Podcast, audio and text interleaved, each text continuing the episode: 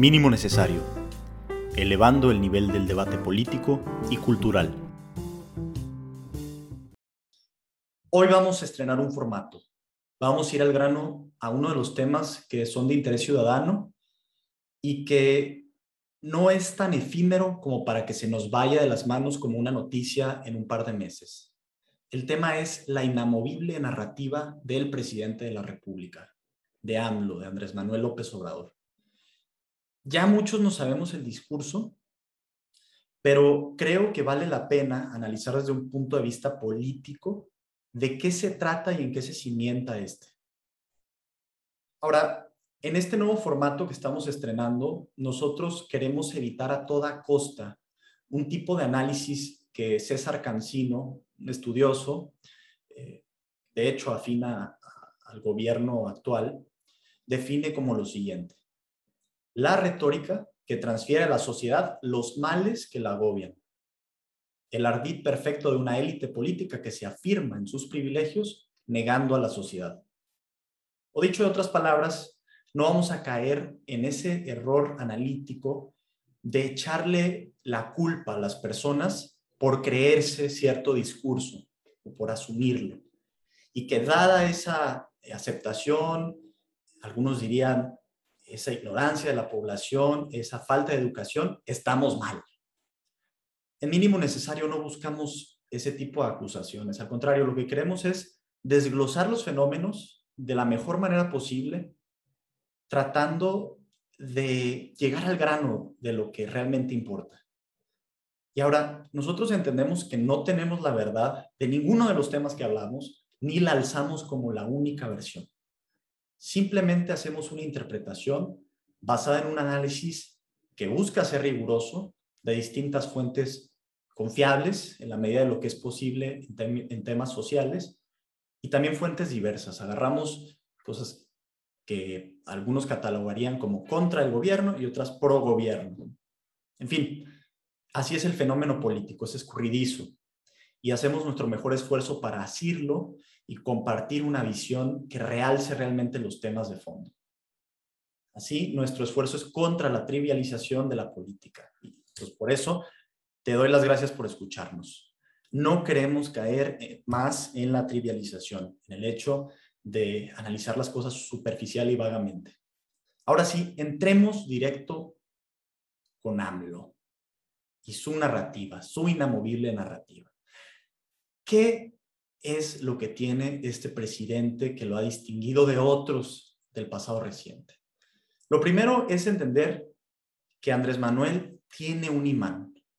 Apenas se pronuncia, atrae hacia sí comentarios y especulaciones de toda índole lo vemos en las mañaneras, lo vemos en sus discursos y lo vimos incluso antes de que fuera presidente de la República. No es tan relevante lo que él diga, sino que él lo ha dicho. Es decir, está legitimado en sus palabras.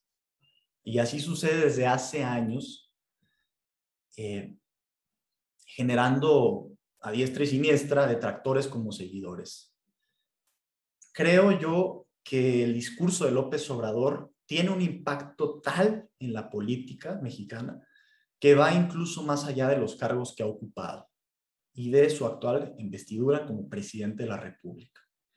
Creo que es alguien que se caracteriza por marcar nuestro entendimiento de la realidad en la que estamos y de cómo se han movido las cosas en los últimos años.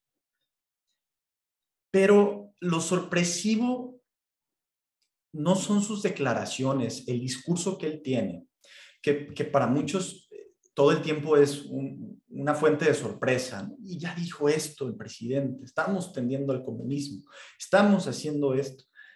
Eh, no, no es sorprendente tanto lo que declara, sino que nos siga sorprendiendo lo que él declara. ¿Por qué? Porque ha sostenido un discurso homogéneo relativamente durante los últimos 20 años y nunca ha procurado ocultarse en sus palabras. No tiene, o al menos esa es mi visión, un as bajo la manga, sino que es transparente. Y su transparencia discursiva al menos convence. Eso es lo que hace que muchas personas lo sigan. Y de hecho, todo está escrito con implacable claridad en sus libros, particularmente en uno que él, publicó antes de la elección presidencial. Se llama 2018, La Salida.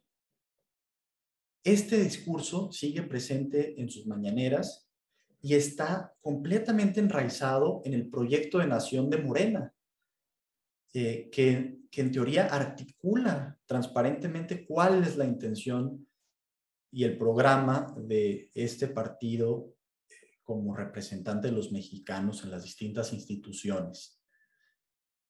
¿Ok? Entonces, no debe sorprendernos y al mismo tiempo creo que distinguirlo de esa manera nos va a ayudar a ver qué viene. Entonces, ¿de qué se trata este discurso? Hay tres proposiciones fundamentales, tres proposiciones que no cambian, que no han cambiado y que si las entendemos y las desglosamos, vamos a poder entender muchas de las cosas de política pública que se están aprobando y de estos siguientes tres años. Uno, ahí va, eh, los voy a enumerar. Uno, en el país se vive un drama, una lucha de buenos contra malos. Ese es el primer elemento del discurso. Para el presidente de la República, los dos bandos están claramente divididos por un único criterio, el de la honestidad. Quizá haya otras cosas, por ejemplo, ciertas convicciones de política pública, esta idea de por el bien de todos, primero los pobres, pero lo fundamental, el núcleo es la honestidad. La mafia del poder, entre comillas, ahora los conservadores, entre comillas, son los enemigos a vencer. Y están mal en la medida en que no practican este valor.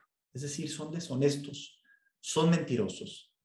López Obrador, un ávido estudioso de la historia mexicana, la verdad yo creo que como pocos mexicanos, y eso hay que, hace, falta un análisis de esa parte de nuestro presidente, es muy interesante. AMLO es un gran estudioso de la historia de México y por eso ha basado gran parte de su discurso en eso. Digo, ya podemos discutir si ve la historia con ciertos tintos ideológicos, obviamente, o eh, incluso eh, si toma ciertos eventos a su favor, también es posible, pero ah, finalmente tiene un conocimiento de la historia que ha logrado masticar, analizar y devolverle a la población mexicana de una manera muy entendible. En alguna ocasión, eh, algún analista hablaba de que gran parte del discurso de AMLO y de su éxito se basaba en que había tomado una visión de la historia contenida en los libros de la SEP. Es decir, entendible para la mayoría de los mexicanos. En fin, ¿cómo llegó esta mafia del poder a donde están, según este discurso? Dice López Obrador, llegaron al poder en 1982. Su líder, hoy en día todavía, es Carlos Salinas de Gortari, y cito lo que dice de él, el padre de la desigualdad moderna, y su característica es que están corrompidos. Buscan el beneficio propio a costa de lo que sea, y en particular de los más pobres. Mienten, roban, engañan, se visten de cuellos blancos, son elegantes, pero son fundamentalmente unos mentirosos. Si cambiaran, si los quitáramos de la jugada, el país mejoraría en un santiamén. Y los buenos, por otro lado, son quienes marchan en la dirección contraria. Anteponen el servicio público al pueblo a su interés personal y se atreven a luchar frontalmente contra los deshonestos.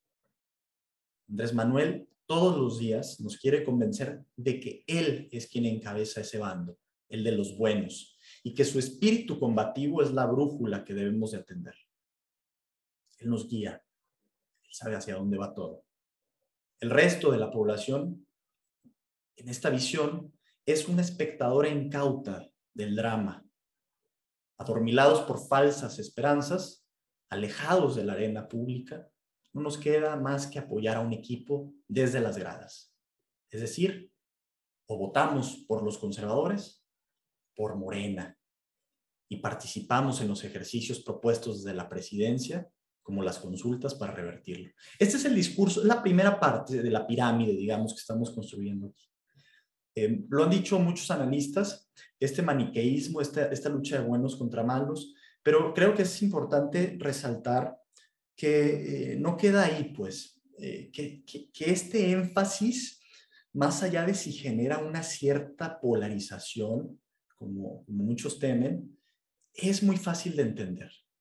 Y no solamente eso, hay evidencia real de que este, este, este discurso tiene sustento. En efecto, en los gobiernos pasados hubo una corrupción tremenda, rampante. En efecto, eh, ha habido México lleno de injusticias bajo cierto discurso, pero, pero pocas veces nos detenemos a observar esto con cierta distancia y a preguntarnos realmente quiénes son estas personas. Uno de los grandes hallazgos, y más bien de los grandes aciertos de este discurso, es eh, que el presidente le pone nombre, personas concretas, específicas, momentos, no es pura abstracción. Y eso le da fortaleza. Bien, esa fue la primera premisa, la base de la pirámide. Ahora, ¿cuál es la mitad de este discurso? El mal, la maldad esta que hemos eh, expresado, si bien es representado por individuos particulares, los miembros de los partidos opositores, por ejemplo, y solo algunos, porque ya vimos que actualmente el presidente ha invitado a gobernadores de la oposición a colaborar y también en la conformación de su equipo inicial hay personas que militaban en partidos anteriormente, partidos opuestos. El mal, si bien es representado por individuos particulares, es sistémico, y aquí está el énfasis que quiero hacer, e ideológico. Me explico. Si la deshonestidad es el germen que disuelve el desarrollo nacional, esta se ha valido de un disfraz inteligente para capturar a los ciudadanos. Nuevamente, no es que los ciudadanos seamos tontos, sino que hemos sido engañados. No es que seamos ignorantes, es que nos han embaucado. ¿Cuál es el nombre de este disfraz? De este encantamiento. Ya lo hemos escuchado. El modelo neoliberal neoporfirista. Un modelo que está incrustado en las instituciones y que por lo mismo hay que quitar de tajo desde la raíz. Por eso se disuelven instituciones, por eso se hacen afrontas directas a modos de ver eh, la realidad institucional del país. por ejemplo, recientemente ha salido el tema de CONACIT, que ya, ya trae varios años, pero esta cruzada, digamos, contra ciertos intelectuales, cierta manera de, gastar el dinero público para la investigación, etc. Sucedió lo mismo con el INADEM, institución que desapareció, ProMéxico, en fin. Todas estas cosas son símbolos de este antiguo modelo neoliberal eh, que, se incrusta en las instituciones. Y hay algo más importante, y es algo político y es que las reglas del juego, como votamos, qué hacemos, eh, están diseñadas para que ganen unos cuantos y legitimadas en la falsa promesa de un desarrollo de arriba hacia abajo. Toda esa es la estructura. Dice López Obrador, en términos concretos, el modelo es el de la desestatización, es decir, quitar al Estado de, de la jugada y meter a toda costa el libre mercado sin restricciones fusionado con relaciones de compadrazgo y competencia desleales. La idea de la unión entre el poder político y el poder económico. Vean estos términos abstractos como son, son fáciles de entender, porque tienen algo de cierto. En efecto, en las democracias contemporáneas, eh, aunque no nos guste verlo, hay una, hay una unión eh, de los poderes económicos eh, y políticos. ¿Es malo esto? De entrada, no necesariamente. Puede serlo, por supuesto. Puede haber una relación corrompida. Y es a ella a la que nos quiere remitir el presidente. Una relación en la que unos cuantos ganan mientras muchos pierden. Se trata de la conducta de privatización como dije, del compadrazgo, de leyes ad hoc, de un contratismo voraz de contratos leoninos, de sobre, sobreexplotación y tráfico de influencias y de una mafia que acapara la riqueza nacional. Es fácil entender este discurso. Eh, ¿cómo, ¿Cómo llegó? ¿Cómo llegó a tener tanto poder? Bueno, dice el presidente, el truco está en el empaque. Todo marcha en apariencia conforme a los estándares internacionales, conforme a lo que quiere el Fondo Monetario Internacional. Todo se ve bajo el lente de la legalidad, de lo profesional y se justifica técnicamente. No obstante, el resultado es siempre el mismo. Ganan pocos, pierden muchos. Eh, híjole, es, es un discurso convincente, es un discurso que mueve. ¿Cómo desbancarlo? Al final voy a hacer algunas reflexiones. Entonces, con eso terminamos el segundo, el segundo pilar de lo que vamos a escuchar y lo que seguimos escuchando en la política mexicana. ¿sí? Hay un mal que está incrustado. Y de hecho, el hecho de que esté tan metido en nuestras instituciones, incluso en la Constitución, es lo que justifica en la visión del presidente que se hagan cambios de fondo.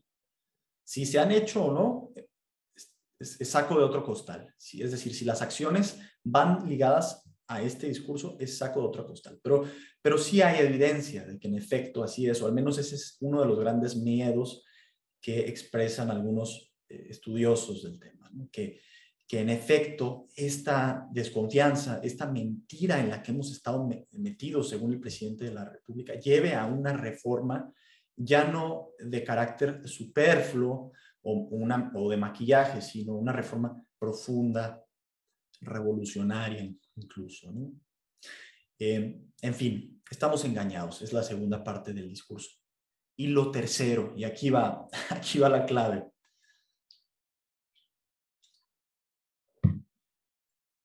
Lo tercero es que existe un antídoto contra este mal y tiene la siguiente fórmula.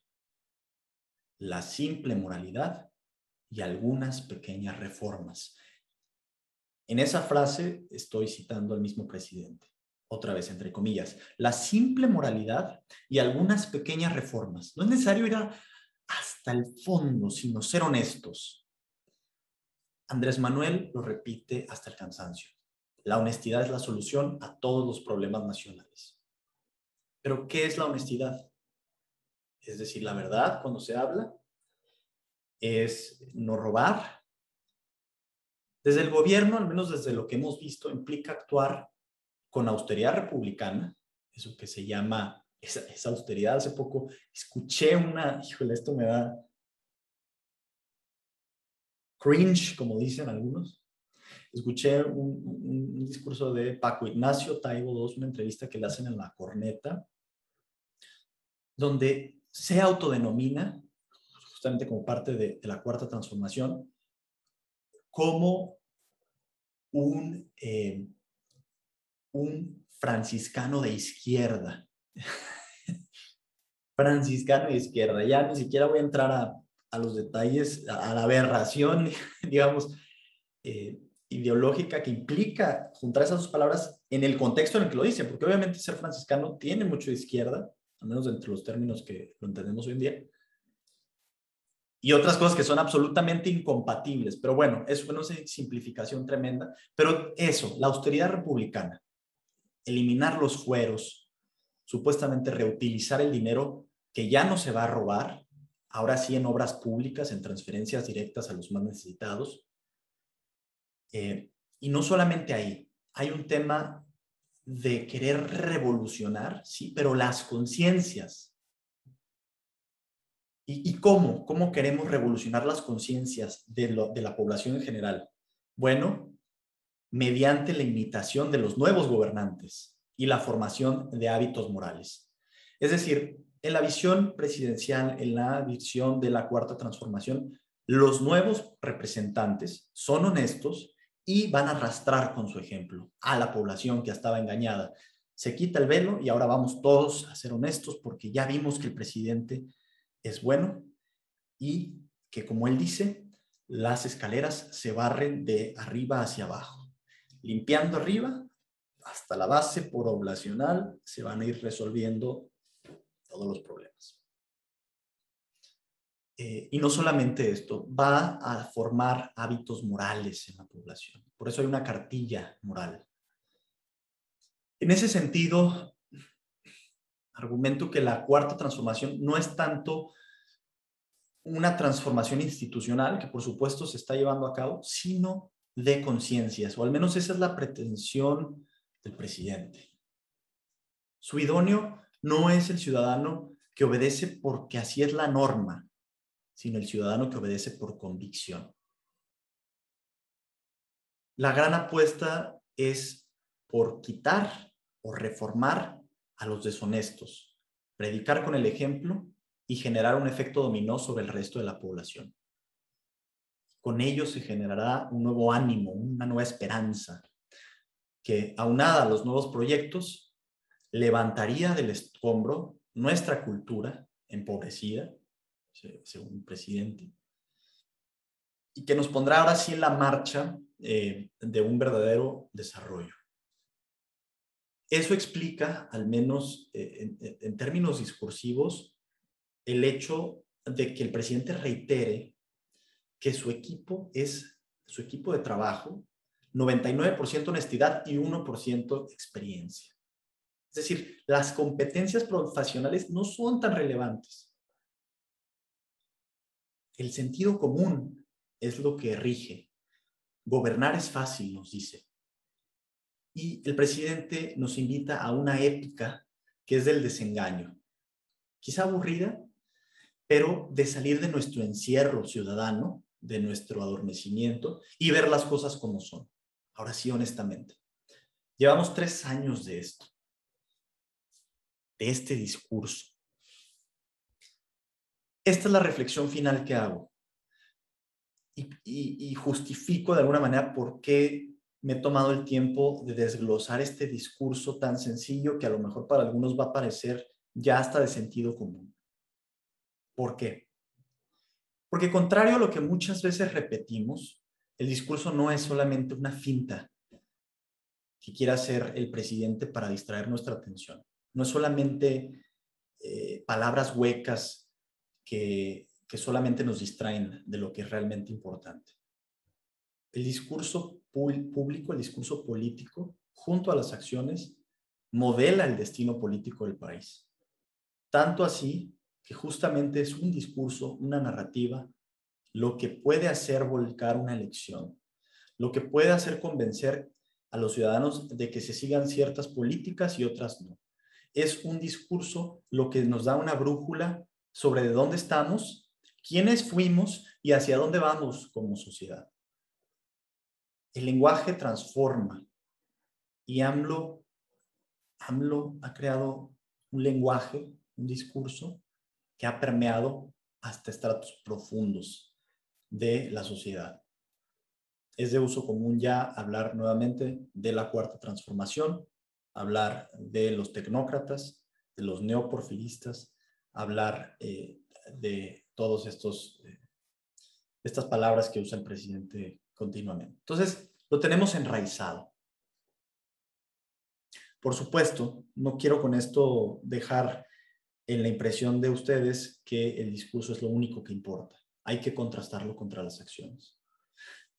Por eso es tan relevante analizar a la luz de este discurso de honestidad qué se está haciendo en materia de combate a la, a la corrupción, en materia de, eh, del nombramiento de, funcionarios, qué se está haciendo en términos de, transparencia.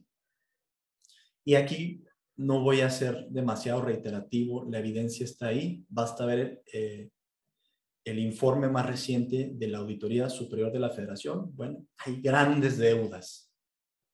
el discurso no ha logrado emparejarse con evidencia demostrable. Hay, por supuesto, institutos como aquel con este nombre rimbombante de devolverle al pueblo lo robado. Hay muestras de que sí se está trabajando el encarcelamiento de algunos nombres importantes de las administraciones pasadas, la consulta a expresidentes, en fin, símbolos.